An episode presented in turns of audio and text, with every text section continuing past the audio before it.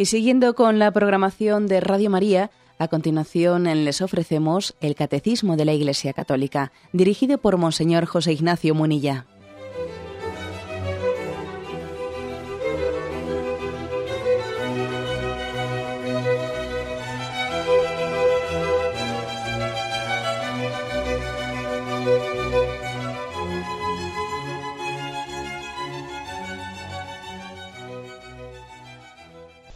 Saludo a todos los oyentes de Radio María. Un día más, con la gracia del Señor, proseguimos el comentario del Catecismo de nuestra Madre la Iglesia.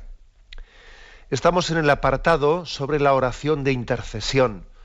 Hoy es el segundo programa que dedicamos a este tema de la oración de la intercesión. En concreto nos toca el punto 2635, que dice así. Interceder Pedir en favor de otro es desde Abraham lo propio de un corazón conforme a la misericordia de Dios. En el tiempo de la Iglesia la intercesión cristiana participa de la de Cristo, es la expresión de la comunión de los santos. En la intercesión el que ora busca no su propio interés, sino el de los demás, hasta rogar por los que le hacen mal. Recuérdese a Esteban rogando por sus verdugos como Jesús. Por lo tanto, este punto 2635 comienza por una evocación de las grandes figuras intercesoras del Antiguo Testamento. La, principal, la de Abraham, aunque también en una, en una referencia que hace este punto del catecismo remitiéndonos a una anterior, también se fija en la figura de Moisés. Abraham y Moisés, dos grandes figuras intercesoras. Es más, Em, los puntos a los que nos remite para refrescar, eh, para que refresquemos la memoria sobre aquellos pasajes del libro del Génesis y del libro del Éxodo, dicen de Abraham y de Moisés que fueron muy, perdón, que fueron muy audaces. Utiliza ese término el catecismo, que tuvieron un tipo de oración muy audaz a la hora de, de interceder. En concreto, eh, la oración de intercesión de Abraham la tenemos eh, en el capítulo 18 del libro del Génesis. Allí se nos, allí se nos cuenta cómo, mm, en primer lugar, el contexto es que el de la teofanía de Mambré, ¿eh? refresco un poco la memoria para los oyentes, en un día de calor, Abraham, que estaba a la entrada de su tienda, recibe la visita de de un señor misterioso, al alzar la vista ve a tres hombres de pie frente a ellos y les acoge. Él en, un primer momento no se está dando cuenta que es Dios mismo el que le está visitando en esa teofanía de esos tres hombres. Les acoge, les da, les da hospedaje, les atiende y es bendecido por ellos. ¿Mm? Es bendecido, ellos le dan el don de que su mujer Sara pueda tener descendencia. Y cuenta, a partir del versículo 16, cuenta lo siguiente este libro del Génesis. Capítulo 18. Luego aquellos hombres, aquellos hombres, estamos refiriendo a esos tres hombres que le visitaron, que era una teofanía, luego es Dios mismo el que le visita en esos tres hombres. ¿eh? Los santos padres han querido ver una imagen de la Trinidad, del Padre, el Hijo y el Espíritu Santo. Bien, eh, Veamos qué tipo de diálogo existe entre esos tres hombres, imágenes de, imágenes de, de la divinidad, de la Trinidad, que hablan con Abraham. Luego aquellos hombres se levantaron y dirigieron la mirada a Sodoma, aquella gran ciudad pecadora. ¿eh? Abraham los acompañó para despedirlos. El Señor se decía, está hablando del Señor, se refiere al Señor Dios. El Señor se decía, ¿Dejaré que Abraham ignore lo que voy a hacer? Toda vez que se ha de convertir en, un pueblo grande y poderoso, hasta el punto de que todas las naciones de la tierra serán bendecidas por él. Yo lo he escogido para que enseñe a sus hijos y a su descendencia a mantenerse en el camino del Señor, haciendo lo que es justo y recto, de modo que se cumpla cuanto ha sido prometido a Abraham. Así que el Señor dijo a Abraham, es decir, eh, Yahvé ha bendecido a Abraham, de él va a hacer una nación numerosa, la va a bendecir, pero mm, Yahvé siente como, siente como la necesidad de abrir el corazón a Abraham y compartir con él, pues que existe el caso de, de la ciudad de Sodoma, que es una ciudad pecadora, una ciudad de, depravación, en el que el mal reina, y entonces él, Yahvé, ha decidido destruir Sodoma. Y entonces hay como una especie de, de diálogo de, de Yahvé consigo mismo diciendo, bueno, no, debería yo de abrir el corazón y compartir con, con Abraham esta decisión que tengo de destruir Sodoma. Y entonces le dice, el Señor le dice a Abraham, la denuncia contra Sodoma y Gomorra es tan seria y su pecado tan grave que bajaré a ver si sus acciones corresponden con la denuncia que contra ellas han llegado a mí. Si es o no así, lo averiguaré. Los visitantes, aquellos tres hombres, se fueron de allí y se encaminaron hacia Sodoma. Pero Abraham se quedó de pie delante del Señor. Entonces Abraham se acercó al Señor y le dijo, ¿de modo que vas a hacer que perezcan juntos el inocente y el culpable? Supongamos que en la ciudad hay 50 inocentes. ¿Destruirás ese lugar en vez de perdonarlo por amor a los 50 inocentes que hay en él?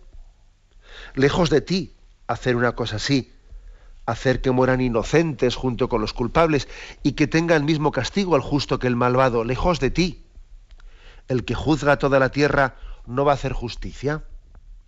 El Señor respondió, si encuentro cincuenta inocentes en la ciudad de Sodoma, por ellos perdonaré a toda la ciudad.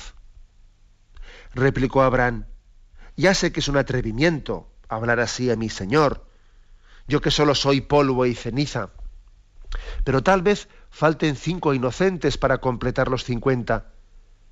¿Destruirás toda la ciudad si faltan esos cinco? El Señor respondió, no la destruiré si encuentro allí a cuarenta y cinco inocentes. Abraham volvió a insistir, supongamos que solo se encuentran cuarenta. El Señor respondió, no lo haré en atención a esos cuarenta. Pero Abraham volvió a suplicar, que mi Señor no se enfade si insisto. Supongamos que quizás no, no sean más que treinta. El Señor respondió, no lo haré si encuentro a treinta inocentes. Abraham siguió insistiendo. Una vez más, me tomo el atrevimiento de dirigirme a mi Señor. Supongamos que se encuentren veinte. El Señor respondió, por consideración a esos veinte, no la destruiré. Todavía insistió Abraham, que mi Señor no se enfade si insisto por última vez. Y si no son más que diez los inocentes. El Señor respondió, en atención a los diez, no la destruiré. Cuando acabó de hablar con Abraham, el Señor se marchó y Abraham regresó a su tienda. Viene después eh, el episodio de, de, mm, de, la corrupción de Sodoma, de la destrucción de Sodoma, etcétera. Pero a nosotros nos interesa eh, lo que nos interesa de este pasaje del Evangelio, mm, perdón, del Catecismo.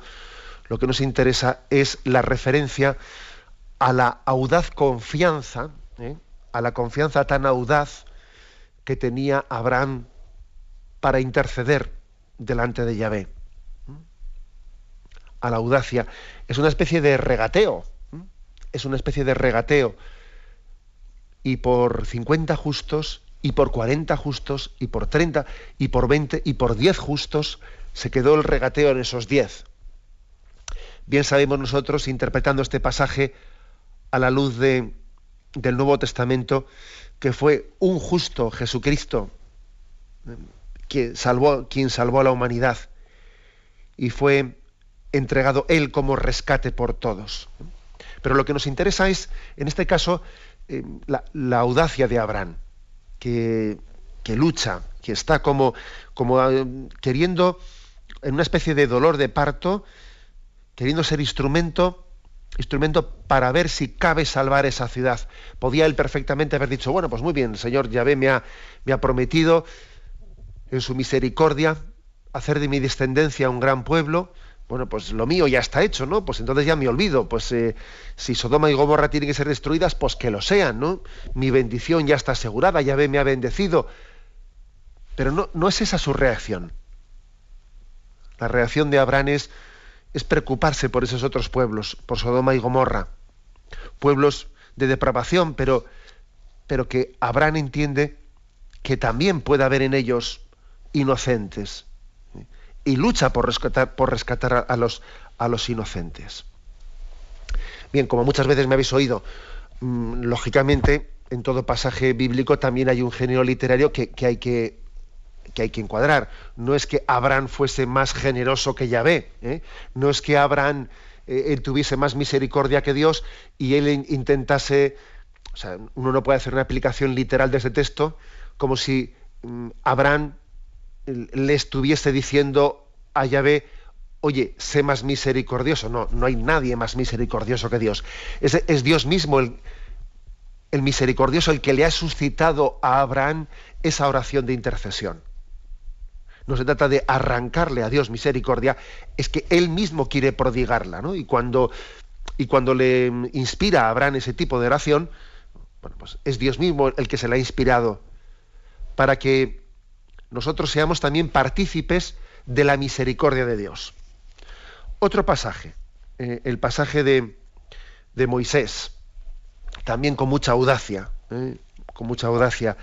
Eh, Éxodo 32, el pueblo de Israel en el desierto se ha construido un becerro de oro, se han olvidado de llave rápidamente cuando estaba, cuando estaba Moisés en el monte Sinaí orando, enseguida se han olvidado y han construido un becerro de oro. Claro, es un pecado muy grave de idolatría. Entonces dice Éxodo 32, 30. Al día siguiente Moisés dijo al pueblo, habéis cometido un pecado gravísimo. No obstante, voy a subir a donde está el Señor, a ver si logro que os perdone. A ver si logro que os perdone. Volvió Moisés a donde estaba el Señor y le dijo, sin duda que este pueblo ha cometido un gran pecado al hacerse un Dios de oro. Es decir, no voy a, no voy a tapar su pecado. Eh, soy consciente de ello. Pongamos la situación encima de la mesa. Sin duda que han cometido un gran pecado. Y dice, pero te ruego, ya ve, te ruego que les perdones su pecado. Y luego tiene la audacia de decir, si no lo haces, bórrame a mí del libro donde nos tienes inscritos. Del libro de la vida, ¿no? Del libro de la salvación. Fijaros qué, especie de argumento de presión, ¿no? O sea, parece que Moisés está como presionando a Yahvé diciendo, mira, te pido por misericordia que salves a este pueblo. Y, en, el colmo de la audacia eh, le llega a decir, y si no, bórrame a mí del libro. Entonces el Señor le contestó, al que haya pecado contra mí, lo borraré del libro. Es que, como diciéndole, oye, Moisés, no te pases, ¿eh? Yo al que haya pecado le borraré del libro, pero no me estés a mí aquí como queriendo chantajear que te borre a ti. Yo le borraré al que haya pecado. Tú lleva al pueblo al lugar que te dije. Mi ángel te irá guiando. Y llegado el momento les pediré cuentas por su pecado.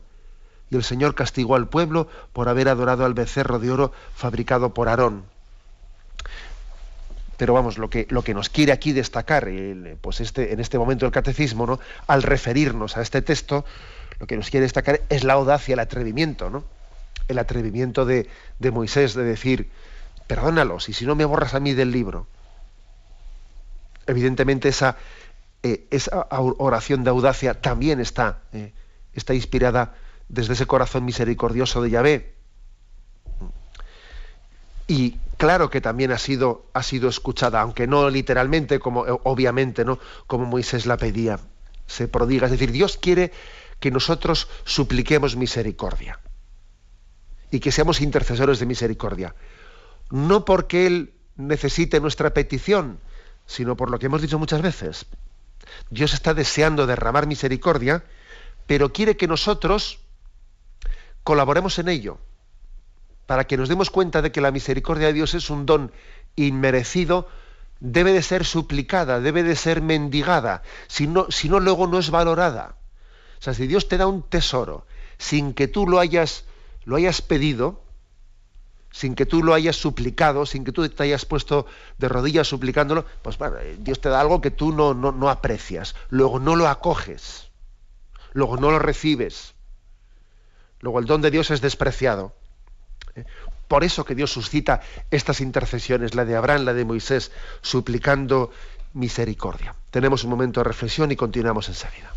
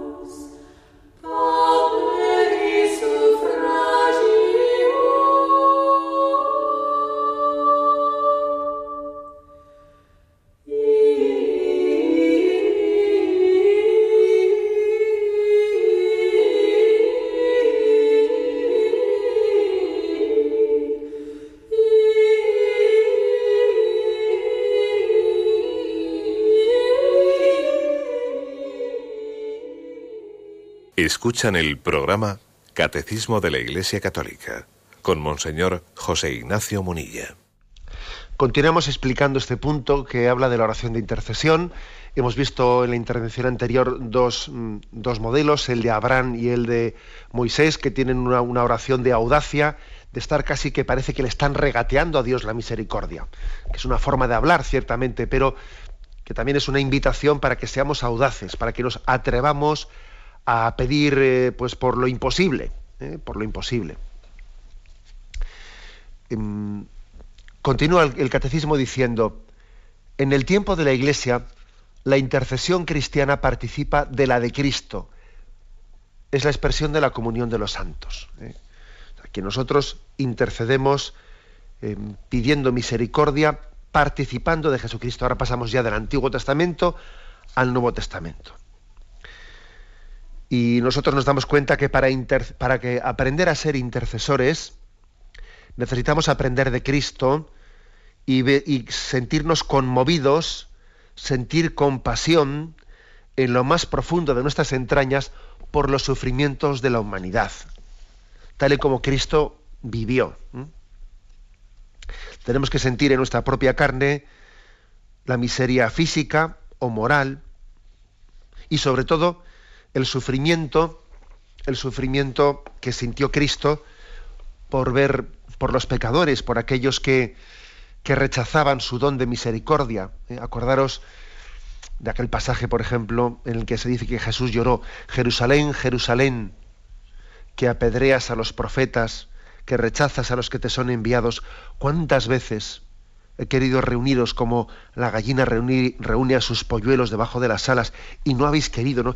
Entonces digamos que nosotros tenemos que participar de ese sufrimiento de Cristo eh, por, el, por el rechazo moral, por el rechazo de, la salvación, quiero decir, eh, del pueblo. Y también en este sentido somos como, como audaces. Se cuenta una anécdota de que San Antonio, San Antonio se acercó a un humilde zapatero de Alejandría y le fue a preguntar por el secreto de su santidad. Y la respuesta de aquel zapatero que le dio a, a San Antonio, la respuesta fue que él no hacía nada extraordinario. Yo, santidad, si yo, si yo no hago nada extraordinario. Dice, pero lo que no puedo es, lo que no puedes ver bajar, ver, ver perderse, ver condenarse a todos los que pasan delante de mi zapatería y cuando veo que la gente va por camino de perdición, lo que hago es rezar por ellos, pensando en que pueden ser almas que se pierdan y, rezo por ellos. Yo no hago nada extraordinario. Yo, si yo no hago nada, y San Antonio se dio cuenta de que aquel humilde zapatero de Alejandría, que lo que hacía sencillamente era eh, pensar que, podía haber almas que se perdiesen y rezar por ellas, el secreto de su santidad consistía en eso, en sufrir como sufrió el corazón de Cristo, porque la salvación era rechazada. Jerusalén, Jerusalén, ¿cuántas veces he querido reuniros y lo habéis rechazado? Y aquel humilde hombre de Alejandría sufría como sufrió Jesús. Por lo tanto, para tener una oración de intercesión intensa, es preciso hacernos como solidarios con la realidad del hombre, con su destino, con su destino. Es como el acto esencial ¿no? que le llevó a Jesucristo a la encarnación y a la intercesión. Digamos que la encarnación, la encarnación de Jesucristo, que nosotros tenemos que traducir para que podamos tener una oración de intercesión también con encarnarnos en la situación de nuestros hermanos. Dios se encarnó y se hizo hombre, ¿no? Y nosotros también estamos llamados un poco a encarnarnos, entre comillas, ¿no? A encarnarnos en la situación de los, de los demás, a comprenderles, ¿no? A meterse en su situación, ¿no? Es como dar un paso importante para meternos en su pellejo dar un paso para ir a su situación. Y esto nos pone en una situación de tener como una doble solidaridad, una doble solidaridad. Solidaridad con Cristo y solidaridad, porque, porque entendemos el dolor de Cristo que quiere llevar la salvación, y también solidaridad con nuestros hermanos en cuya situación nos hemos puesto, hemos intentado comprenderles, ¿no? Siendo solidarios con ellos y vemos su sufrimiento, ¿no? El que hace de intercesor, hace de puente y está como participando de, de, un doble dolor, de un doble dolor, ¿no? La oración de intercesión nace de como de dos fuentes. Primero, de la comunión con el amor misericordioso de Dios por todos los hombres, el que, el que va a ser intercesor tiene que saber que Dios quiere llevar su amor a todos los hombres y participa de eso. Y al mismo tiempo, el que es intercesor eh, entiende a la gente porque se ha metido en su situación y entonces tiene un sentido, eh, comprende ¿no? la, la, tragedia del mundo, y que tiene hambre, que tiene sed de Dios, intercede por ellos, ¿no? Es, em, por ejemplo, ¿no? cuando, cuando alguien ve, ve que el mundo sufre y que tiene necesidades, imaginémonos, por ejemplo, de necesidades incluso de tipo, de tipo material, que el hombre, que el, mundo padece hambre, pues el intercesor lo que hará será, primero, ¿no? Pues eh, después de haber compartido todos sus bienes para intentar aliviar a sus hermanos, experimentará que tiene tiene todavía que hacer algo más, algo más que compartir sus bienes, que es confiar el sufrimiento de esos a Dios, que es el dueño de lo imposible. ¿no? Esas son palabras de la Madre Teresa de Calcuta, que ella decía, yo hago por estos pobres lo que está en mis manos, pero luego, más allá de lo que yo ya no puedo, lo pongo en manos del que es dueño de lo imposible. Hago lo que puedo, pero intercedo por ellos poniéndonos, poniéndolos en manos del dueño de lo imposible. Y esta es la oración de intercesión. Alguien que participa de estas dos cosas, ¿no? Mm, por una parte, del amor misericordioso de Dios que quiere llegar a los demás, y en segundo lugar, el intercesor está, está participando del sufrimiento de los necesitados y suplica en vez suyo y les lleva hasta Dios. Es como un encuentro. El intercesor hace de puente entre Dios y el hombre, como hizo Jesucristo. ¿no? Es muy importante, pues, que los que tenemos, que todos los cristianos lo tenemos, aunque algunos tienen un carisma muy especial, ¿eh? pero en principio todos estamos llamados a la oración de intercesión. Tenemos que abrir los ojos para ver el sufrimiento de los hermanos, los oídos para escuchar el grito de su miseria, como Dios escuchó conmovido ¿no? el grito de los israelitas oprimidos en Egipto, y y sobre todo tenemos que tener sensibilidad eh, para, para entender el mayor de los sufrimientos, que el mayor de los sufrimientos es el, el de ser pecador y no conocer y rechazar el amor de Dios. ¿Eh? El sufrimiento de Dios que quiere dar su salvación y ver cómo muchos le rechazan. Vino a los suyos y los suyos no le recibieron. Entonces, esta es, la invitación. ¿Quién podrá compartir este sufrimiento del corazón de Cristo? De que, Cristo quiere entregar su salvación y muchos la rechazan y, como dice el Evangelio, ¿no? que salió el sembrador a sembrar y parte de la semilla cayó al borde del camino, otra parte cayó entre zarzas, otra parte cayó entre piedras y otra parte dio una cosecha abundante. Y esa parábola es una parábola que también es trágica, también es trágica.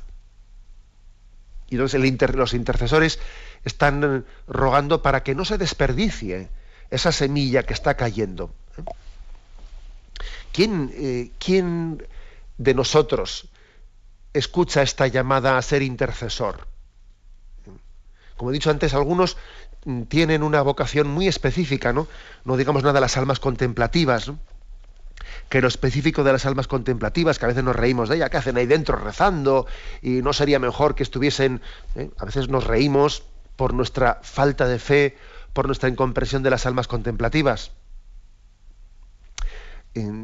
Estamos llamados a, a tener sensibilidad hacia la oración de intercesión. Y el secreto de este carisma reside en la comunión con Cristo, en la participación de su amor infinito y misericordioso hacia los hombres. En realidad, nosotros aprendemos de Cristo a orar. No hay más oración que la de Cristo.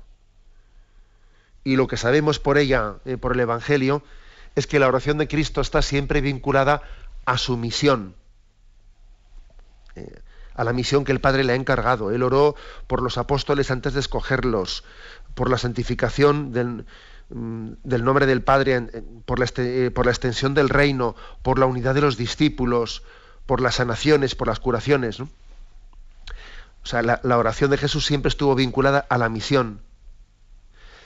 Y desde que Dios se ha encarnado, dando un paso decisivo en el corazón de la humanidad doliente, su vida y su oración ya nunca permanecen separadas de la historia humana.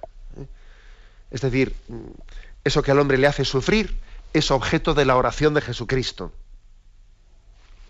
Su intercesión está ligada a su encarnación, como él se ha unido, se ha unido al sufrimiento, ¿no? por la encarnación se ha unido al, sufrimiento de la, humanidad, pues oración de intercesión es esa, es esa. Eso que, a eso que a la humanidad le hace sufrir ese es el tema el que, el que le lleva a orar a Cristo delante del Padre. Tenemos un momento de reflexión y continuamos enseguida.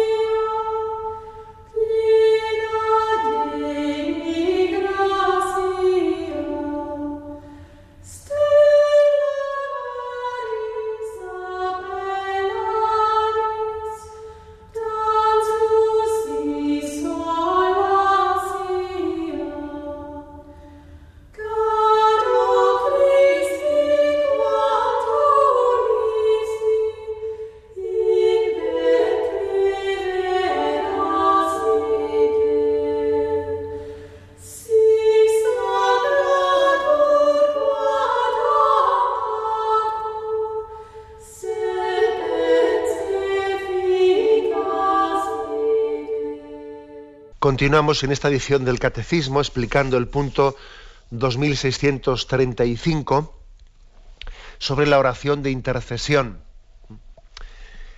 Dice aquí, en la intercesión el que ora busca no su propio interés, sino el de los demás. No su propio interés, sino el de los demás. Hay aquí una clave de la oración de intercesión, que es el olvido de nosotros mismos. El Señor, al meternos dentro de su corazón, nos da esa gracia de olvidarnos de nosotros. Me lo habéis escuchado más de una vez. Es una especie de trato, entre comillas, ¿no? Un trato espiritual con el Señor. Señor, mm, yo me ocupo de tus cosas y tú ya te ocuparás de las mías. Es decir, yo me voy a olvidar de lo mío y me voy a ocupar y preocupar de lo que a ti te preocupa y voy a orar por la salvación del mundo, voy a orar por el reino de Dios, voy a orar para, para que la predicación de la iglesia tenga fruto. Y voy a hacer de eso, ¿eh? de eso voy a hacer mi objeto de preocupación y, mi, y, tú, tú ya te preocuparás de mis cosas. Poniendo en práctica eso que dice el Evangelio, y no os preocupéis por el vestido, no os preocupéis por la comida, no os preocupéis. O sea, despreocúpate de lo tuyo, que el Señor ya se encargará de ello y tú ocúpate del Señor. Es una especie, y de sus cosas, ¿no? Es una especie de trato, trato que es verdaderamente sanante. Lógicamente lo del trato lo digo eh, pues en una, pues con, una, con un lenguaje coloquial, porque ya sabemos que es una, eh, pues una, una manera de hablar, pero, pero es que es muy sanante, es muy sanador el que hagamos eso. Eh, la despreocupación de nosotros mismos, el olvido de nosotros mismos, es muy sanador. De lo contrario, no terminamos de superar pues esa imagen o esa visión de la vida egocéntrica, en que todo parte de mí y todo nace de mí y todo vuelve a mí y todo soy yo, yo, yo, yo, yo y yo, yo. ¿eh? Como el famoso juego ese que hacíamos con el yo-yo, baja y sube, baja y sube y siempre todo está girando en torno a mí, incluso hasta cuando rezamos, hasta cuando rezamos. No salimos de nosotros mismos. Y desde luego la oración de intercesión por los demás nos sana de ese, de, ese problema que tenemos de egocentrismo tan grande. Tú despreocúpate de tus cosas y ponlas en manos de Dios. ¿Mm? Y ahora, ocúpate de las suyas.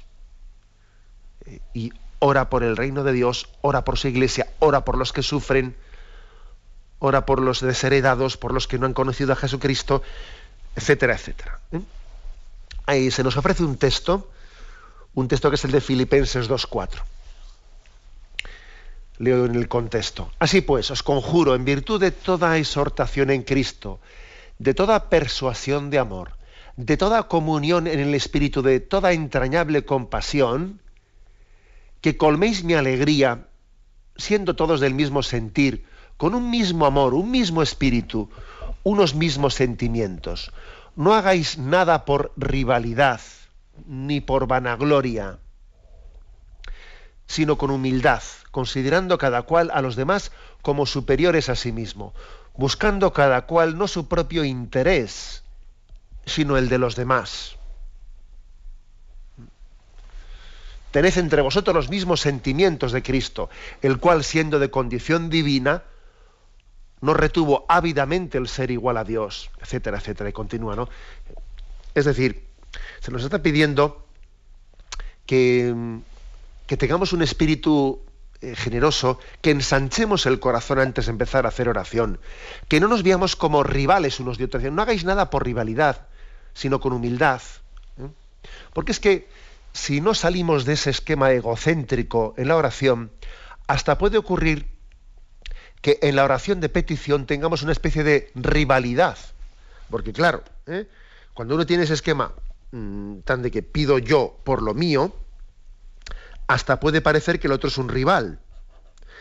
A ver quién lo consigo, a ver si lo consigo yo o lo consigue él. El típico ejemplo que me habéis escuchado, ¿no? Claro, aquel que está pidiendo a Dios para meter el penalti y el portero que está pidiendo a Dios para parar el penalti. Y entonces parece que la oración, que la oración casi se convierte en una rivalidad, ¿no?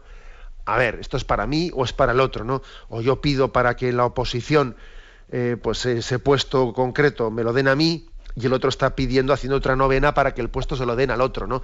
Y entonces, hasta curiosamente, puede ocurrir que la oración se convierta en una especie de rivalidad. Bueno, eso lógicamente hay que sanarlo, ¿eh? hay que sanarlo. O sea, no hagáis nada, dice, ni por vanagloria, ni por rivalidad, sino con humildad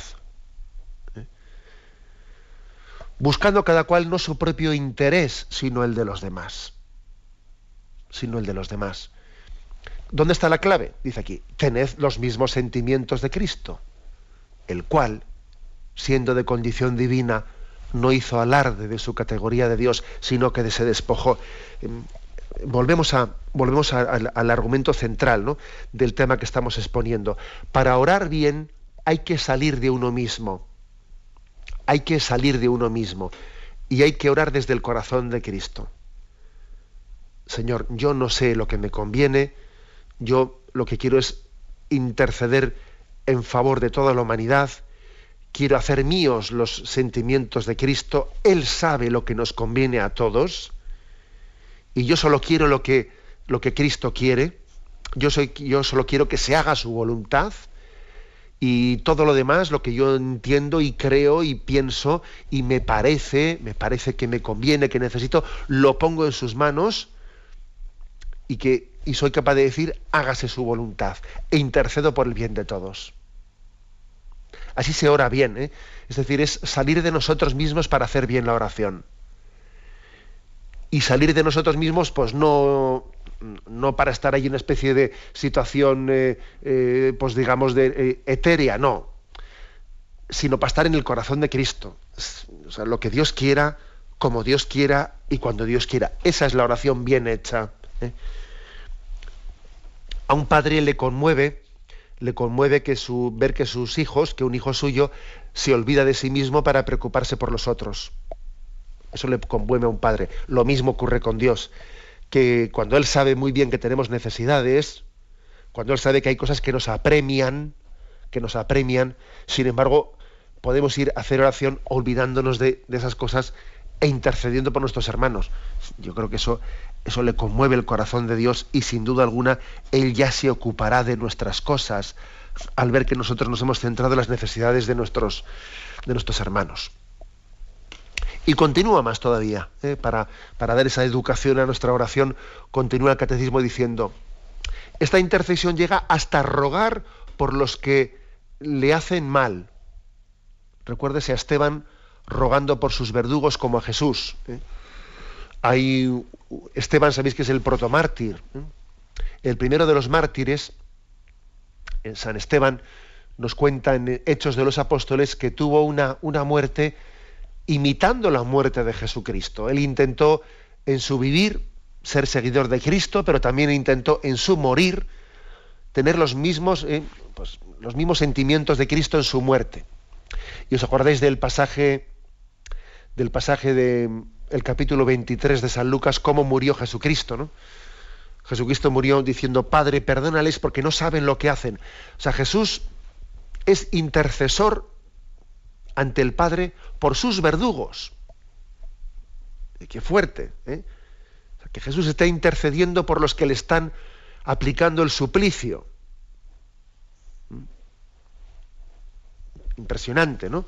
Y también eh, unos versículos antes, cuando las hijas de Jerusalén, aquellas mujeres de Jerusalén lloran por Jesús, Jesús les dice, no lloréis por mí, llorad también por vosotras y por vuestros hijos. O sea, Jesús también intercede por ellas y por sus hijos. O sea, que Jesús nos ha enseñado a morir incluso em, intercediendo por aquellos que nos hacen mal, por nuestros propios verdugos, esta forma de morir de Jesús arrancó la conversión del centurión, viendo que aquel hombre moría perdonando. Bueno, pues de, esa forma de morir aprende San Esteban, y mientras que es apedreado, sabéis que el propio Saulo y otros allí fueron quienes eh, ejecutaron a, Esteban, que mm, dijo que dio testimonio de que veía los cielos abiertos y al Hijo del Hombre descender desde ellos y eso fue entendido como una, como una blasfemia, una blasfemia que les llevó a rasgarse las vestiduras y a apedrearlo. ¿no? Mientras le apedreaban, Esteban hacía esta invocación, Señor Jesús, recibe mi espíritu. Eh, acordaros de Jesús, a tus manos encomiendo mi espíritu. Señor Jesús, recibe mi espíritu. Después dobló las rodillas y dijo con fuerte voz, Señor, no les tengas en cuenta este pecado y dicho esto murió. Señor, no les tengas en cuenta este pecado. Es una oración de intercesión que, conmueve, ¿eh? conmueve porque solamente el Espíritu Santo eh, nos puede llevar a orar por los que nos, están haciendo mal. Todos sabemos que la reacción que nace de la carne y de la sangre, pues es que cuando alguien nos, hiere, nosotros, pues, eh, como alguien, como un muelle, ¿no? con un muelle nuestras reacciones salir a la defensiva, ¿no? Con las uñas bien sacadas y, defendernos. De, bueno, todos sabemos cuál es la reacción de la carne y de la sangre. Pero el hecho de que Jesucristo nos haya enseñado a llegar a tener compasión por los que nos hacen mal eh, e interceder por ellos, orad por vuestros enemigos, orad por los que nos quieren bien. Jesús quiere, nos, nos pide que tengamos oración de intercesión por los que nos hacen mal. Quiere que encaucemos esos sentimientos de rabia hacia la compasión. Y, si os dais cuenta, dentro de nosotros yo creo que hay un momento, hay un momento en el que Dios mm, nos pone, nos pone la conciencia suficiente para entender que quien nos hace mal, en el fondo es también, es también una víctima, no solo es un verdugo, es también una víctima, una víctima del propio odio que, está padeciendo, que le posee, es una víctima de haber tenido una mala educación, es una víctima de que alrededor suyo ha habido personas que le han calentado la cabeza, que le han llevado a hacer el mal. Hay un momento en el que Dios nos da la gracia de entender que esa persona que nos está haciendo mal, que ese que es un verdugo, que la carne y la sangre nos lleva a, a odiarle, sin embargo, podemos tener también compasión de él porque es una víctima. En el fondo es una víctima. Si él, si él hubiese conocido el amor de Dios, si hubiese entendido cuál es su misericordia, pues estaría obrando de otra manera, ¿no? Y Dios nos da la gracia en ese momento de orar por él, orar por su conversión, orar para, para que Dios le dé la gracia de, de, de ser testigo y comprender también que Dios le quiere en ese momento es cuando nosotros podemos encauzar los sentimientos naturales que, nacen de nosotros, ¿no? Esos sentimientos de una reacción autodefensiva que fácilmente se, se focalizan en, eh, en, una rabia que lleva al odio. En vez de encauzarlos por ahí, podemos encauzar esos sentimientos en la pena, en la compasión, en la misericordia también hacia los que nos hacen mal. Hasta aquí tiene que llegar la oración de intercesión. ¿eh? Tenemos que pedir mucho, mucho esa gracia de no, de no responder al mal con el mal, de no tener una reacción meramente carnal ante, ante el mal que padecemos. ¿Eh? Tener sentimientos de misericordia hacia el mundo que nos, que nos rodea. ¿Y, de esta, ¿Y esto cómo se consigue? Pues solamente se consigue entrando en el corazón de Cristo y entendiendo que ese, ¿eh? ese que, que es nuestro verdugo, es también hijo de Dios y Dios le quiere, Dios le quiere y ha dado su vida por él. Y a mí en este momento el Señor me pide que interceda por él también. ¿eh? Y esa oración de intercesión llega al corazón de Dios, a Dios le conmueve que Esteban rece, que San Esteban el protomártir rece por los que le están apedreando. A Dios le conmueve que cada uno de nosotros seamos capaces de orar por los que nos están haciendo la vida imposible, por ese que está, va detrás tuyo, que te está mortificando, y tú sin embargo oras por él. Oras por él. Esa oración conmueve el corazón del Padre y es una oración de intercesión por su conversión. Bien, lo dejamos aquí. Hemos eh, explicado en el día de hoy el punto 2635. Damos ahora paso a la intervención de los oyentes. Podéis llamar para formular vuestras preguntas al teléfono 917 107 700. 917 107 700.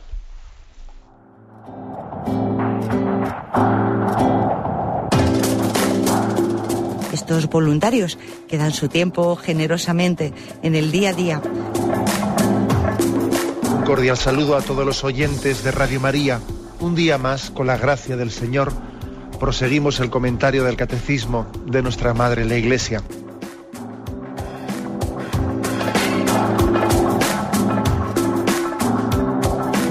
porque le has quitado la única manera de protesta que tiene. O sea que cuando hay un dolor fuerte no hay que tomar analgésicos, hay que ir directamente al médico. No, sí, hay que bien, pero, pero no analgésicos fuertes para que se cometa el error de bloquear la defensa y no poder llegar al diagnóstico. Bien, bien. ¿Le gustaría tener sus programas favoritos de Radio María para escuchar en cualquier momento? Llame y pídanos el programa que más le interesa en cualquiera de sus emisiones. Recogeremos su petición y sus datos completos para hacer el envío. Solo necesita un lector de CD o DVD que admita el formato de compresión MP3. Llame al 917-107-700 y atenderemos su petición encantados. Tome nota. 917-107-700. Radio María, más cerca de usted.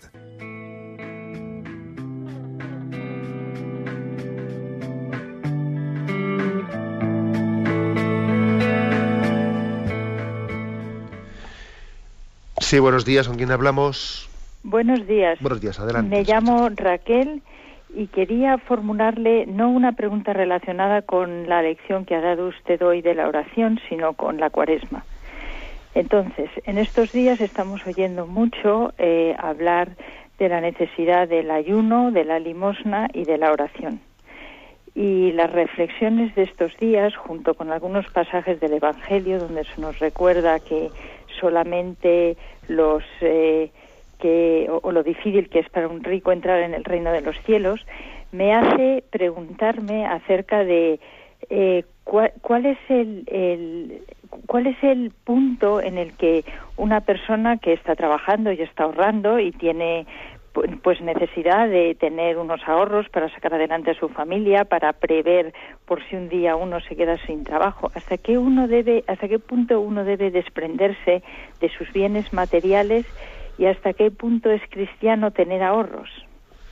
De acuerdo, sí. La verdad es que ese es un tema que tuvimos ocasión eh, de explicarlo en el, a lo largo de la explicación del séptimo mandamiento.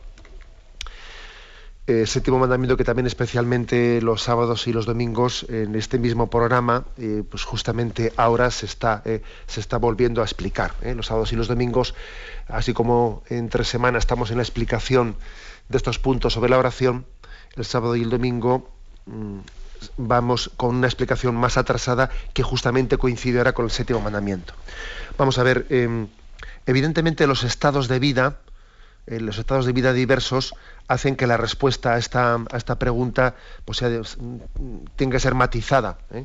No es lo mismo pues el dinero que, que sea prudente, que tenga ahorrado, pues un servidor, un sacerdote, eh, o alguien que o, una persona alguien que aunque no sea célibe pues es soltero y, no tiene que estar pensando en una familia en unos hijos etcétera es decir no es lo mismo el nivel de, eh, de ahorro que deba de tener alguien cuya responsabilidad hacia hacia los demás, pues, pues, el Señor se le ha encomendado y tiene que pensar en ellos, en su futuro, que otros a los que el Señor nos puede permitir pues un eh, olvido eh, de nosotros mismos y, una despreocupación pues muy, pues muy práctica de, nuestro futuro. ¿eh?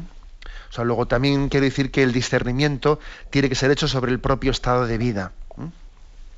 Pero obviamente el Señor habla sobre el peligro de acumular bienes acumular bienes y dice em, tú que estás almacenando almacenando bienes y, y, has dicho bueno voy a construir graneros mayores para tener más bienes y para almacenarlos más dice dice necio insensato esta noche te van a van a pedir tu vida y todo lo que has almacenado para quién será es decir sí tenemos que tener preocupación eh, pues por el hecho de estar almacenando bienes y ante ante esa pregunta de Jesús sobre tus bienes, ¿para qué serán? Y que eso suponga un cuestionamiento de nuestra conciencia. Sí debemos de tener esa preocupación interior. Y dentro de nuestra, ¿eh? y dentro de nuestra vida espiritual y dentro de nuestro acompañamiento espiritual, cuestionarnos también si el ejercicio de la caridad que tenemos es suficiente, o bueno, perdón, la palabra suficiente yo creo que posiblemente está mal, eh, mal utilizada, ¿no? Si vamos por el buen camino, si, tenemos un planteamiento de vida generoso. Posiblemente la, clave está en que nosotros, eh, el hecho de que alguien se sienta insatisfecho sobre el nivel de su, de su generosidad, es una buena señal. No es bueno que uno diga, ¿cuánto tengo que dar para quedarme tranquilo? Explico, que a veces uno parece que está buscando como que le den una fórmula, una fórmula de un tanto por ciento para que doy este tanto por ciento y, ala, y que me dejen en paz ya, ¿no? que yo ya no sufra más. Eh, ojo, no busquemos eso, ¿eh? no busquemos una fórmula tranquiliza conciencias, porque en el fondo el que exista una cierta inquietud en nosotros es una buena señal. Es, es señal de que el amor de Cristo, la misericordia de Cristo está tocando la puerta y sigamos, y sigamos adelante en ese discernimiento y en esa pregunta del Señor sobre si yo podría hacer algo más de lo que hago. Damos paso a un siguiente oyente. Buenos días. Hola, buenos días, Monseñor José Ignacio. Adelante. Llamo de La Coruña y soy Rosa María. Y quiero dar las gracias a Dios y a la Virgen María por el privilegio de poder escuchar Radio María ya que a través de ella pues nos hablan ustedes, los sabios y los santos. Y en los dos meses que estuvimos sin ella pues nos faltaba la vida. Gracias, le queremos. La pregunta que quiero hacer eh, sobre lo que le dice San Pablo a los Gálatas y también a nosotros, ¿no? Más o menos dice insensatos Gálatas, que, que empezáis por el espíritu y acabáis en la carne. Y yo quería concretar esto en dos ejemplos, ¿no? Uno es la uno es la, las lecturas que estuvimos haciendo ahora antes de la Cuaresma sobre el rey Salomón, que me interroga siempre, ¿no? Porque no comprendo cómo siendo tan sabio de joven, luego de mayor se desvía, es infiel y adora a los ídolos. Y, ahora mismo me pasa lo mismo con, con otro caso que es mm, de la película de la Pasión de Mel Gibson, que yo no lo conozco porque no veo la tele ni, ni leo revistas, pero me cuentan que también se ha vuelto a los ídolos. Entonces la pregunta que yo quería hacerle es, es eso, ¿cómo, ¿cómo pasa esto? ¿Cómo es posible que personas tan sensatas y comprometidas como ellos, y entre paréntesis, importantes y famosas, pasan de un extremo al otro? Y lo segundo, ¿qué se debe hacer para prevenirlo, para evitarlo? Muchas gracias, monseñor. Que Dios lo bendiga. De acuerdo, muy bien. Muchísimas gracias. Aunque muchas veces yo he insistido en que, en que seamos pues todo lo discretos posibles a la manera también de agradecer, ¿no? porque yo pienso que los que eh, colaboramos eh, en la radio ni somos sabios ni somos santos, sino que todos vamos aprendiendo de este catecismo, y somos pecadores en camino de conversión, ¿no? Por eso, bueno, aunque sin mucho éxito, pero yo insisto en que seamos agradecidos, pero al mismo tiempo seamos parco en los piropos, porque si posiblemente, pues usted, en vez de ser oyente, fuese confesor, ¿eh? fuese confesor de nuestros pecados, se daría cuenta de que, de que todos, eh, todos estamos en camino de conversión. Pero bien, vamos, porque su pregunta es muy interesante. ¿eh? Usted ha puesto el caso de Mel Gibson o otras personas pues, conocidas que en un momento determinado hacen una apuesta, son, son, una especie de referente de un liderazgo católico y luego resulta pues que, nos decepcionan porque resulta que, pasan eh, públicamente pues a eh, bueno pues a, una vida públicamente de pecado, etcétera. Eso puede ocurrir, claro que puede ocurrir. Y el que esté y el que se crea seguro tenga cuidado, no caiga. ¿eh?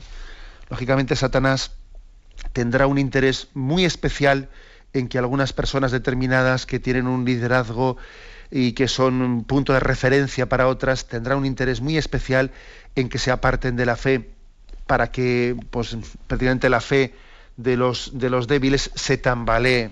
O sea, en primer lugar hay que entender que puede haber personas y ahora estoy pensando en la vida de los sacerdotes o la vida de, catequistas, o sea, que pueden ser especialmente tentadas para que, pues para que su, ¿eh? su liderazgo eh, que ejerce un gran bien, un gran influjo para otras personas, pues pueda ser motivo de escándalo. Su apartarse. En primer lugar, hay una tentación especial que hay que tenerla en cuenta. Luego también existe, existe la tentación de la vanidad. Por eso yo insisto tanto en que tenemos que tener cuidado, ¿eh? en no ensalzarnos en exceso.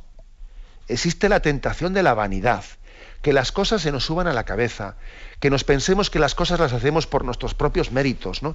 Atribuirnos. Por eso es tan importante ser, eh, ser discretos en la manera de ensalzar las personas, no, no idolatrizarlas. ¿eh? Entender que el que hace bien es instrumento de Dios y nada más. Y nada más, ¿no? Y es muy fácil, ¿no?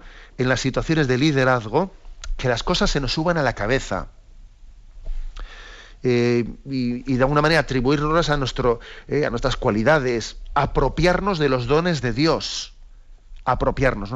¿Y cuál es la terapia pues, frente a esto? Pues mire usted, la terapia es entender, eh, entender que los que están todavía ¿no? pues con una situación de mayores responsabilidades y, y el pueblo de Dios tiene sus ojos fijos en ellos, tienen que ser los primeros que estén en camino de conversión.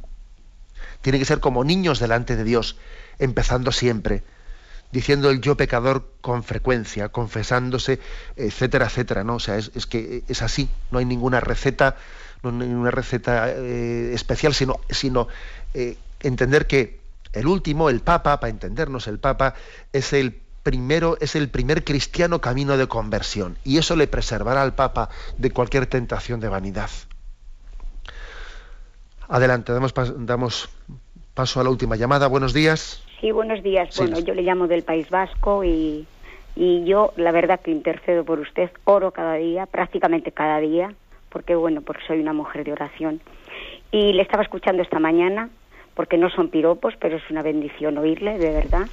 Entonces, eh, yo le oía esta mañana no sobre la intercesión y sobre cómo eh, Moisés intercede por aquel pueblo que se había metido en idolatría. Yo conozco la palabra de Dios desde el, prácticamente toda la palabra de Dios y confronto sobre el tema de idolatría.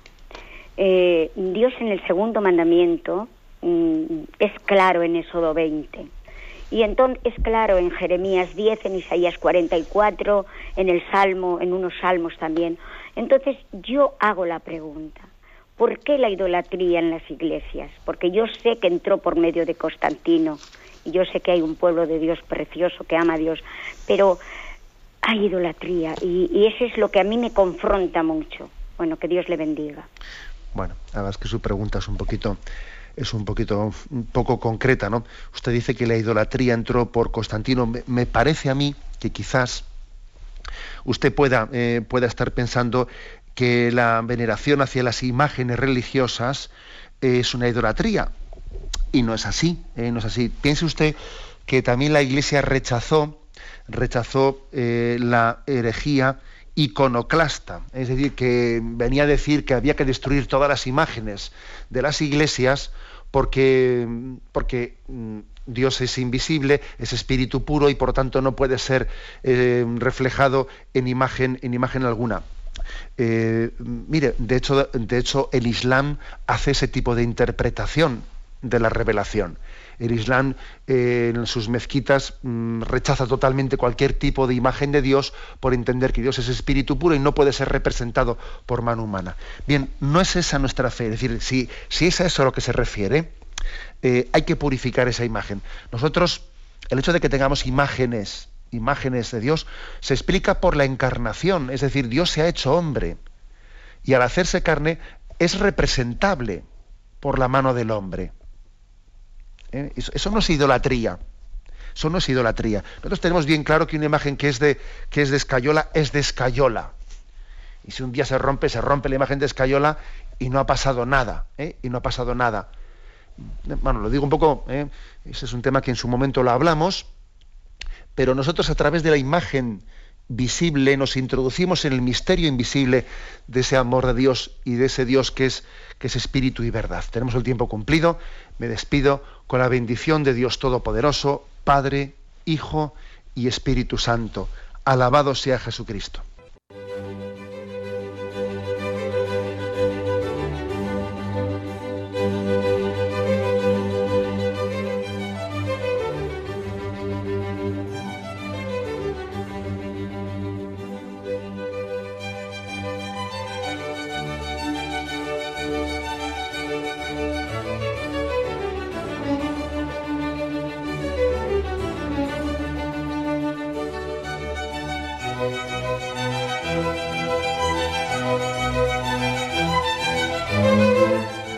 Han podido escuchar en Radio María el Catecismo de la Iglesia Católica, dirigido por Monseñor José Ignacio Munilla.